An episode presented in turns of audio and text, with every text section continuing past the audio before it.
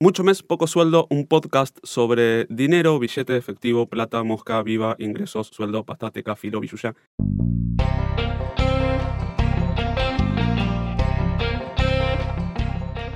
Bienvenidos a un nuevo capítulo de Mucho mes, poco sueldo. Charlemos sobre algo. Hagamos foco en esta pregunta. ¿Te sobra mes al final del sueldo?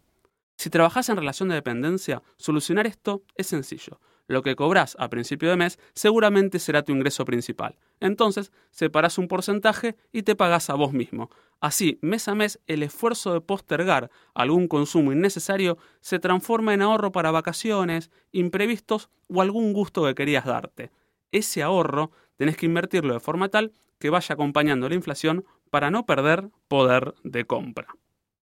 Según el caso, Puedes optar por comprar dólares, hacer un plazo fijo o comprar cuotapartes, suscribir cuotapartes de un fondo común de inversión. Así buscas la mejor manera de protegerte contra la inflación y obtener una renta que sostenga el poder de compra de tus ahorros. En algunos bancos incluso puedes invertir en un plazo fijo UVA que con su ajuste al compás de la inflación sostiene el poder de compra de tus ahorros.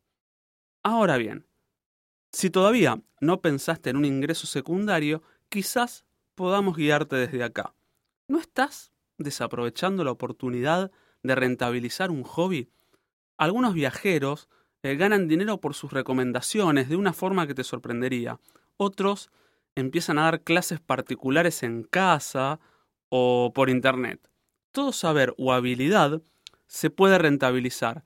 Y si no querés resignar esas salidas a comer afuera o las vacaciones en el exterior, quizás sea el momento de generar un ingreso secundario, esa changa que puede ahorrarse, invertirse y transformarse luego en vacaciones, fondo para imprevistos o algún gusto que quieras darte.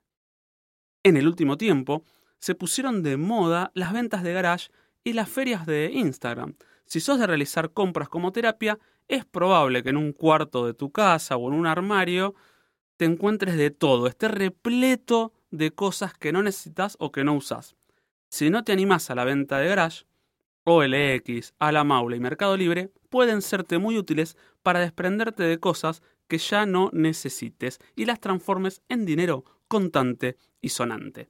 De la venta de esas cosas vas a poder empezar a construir tus fondos para emergencias, vacaciones o imprevistos. Transformas en efectivo todas las cosas de tu casa que no usabas. Es una buena opción si la acompañas con reducir los hábitos que te llevaron a esa acumulación innecesaria de cosas.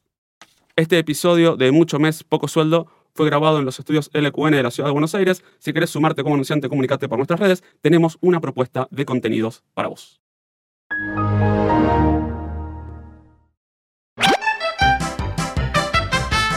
Che, estoy muy justo Edita, ¿me bancás dos lucas?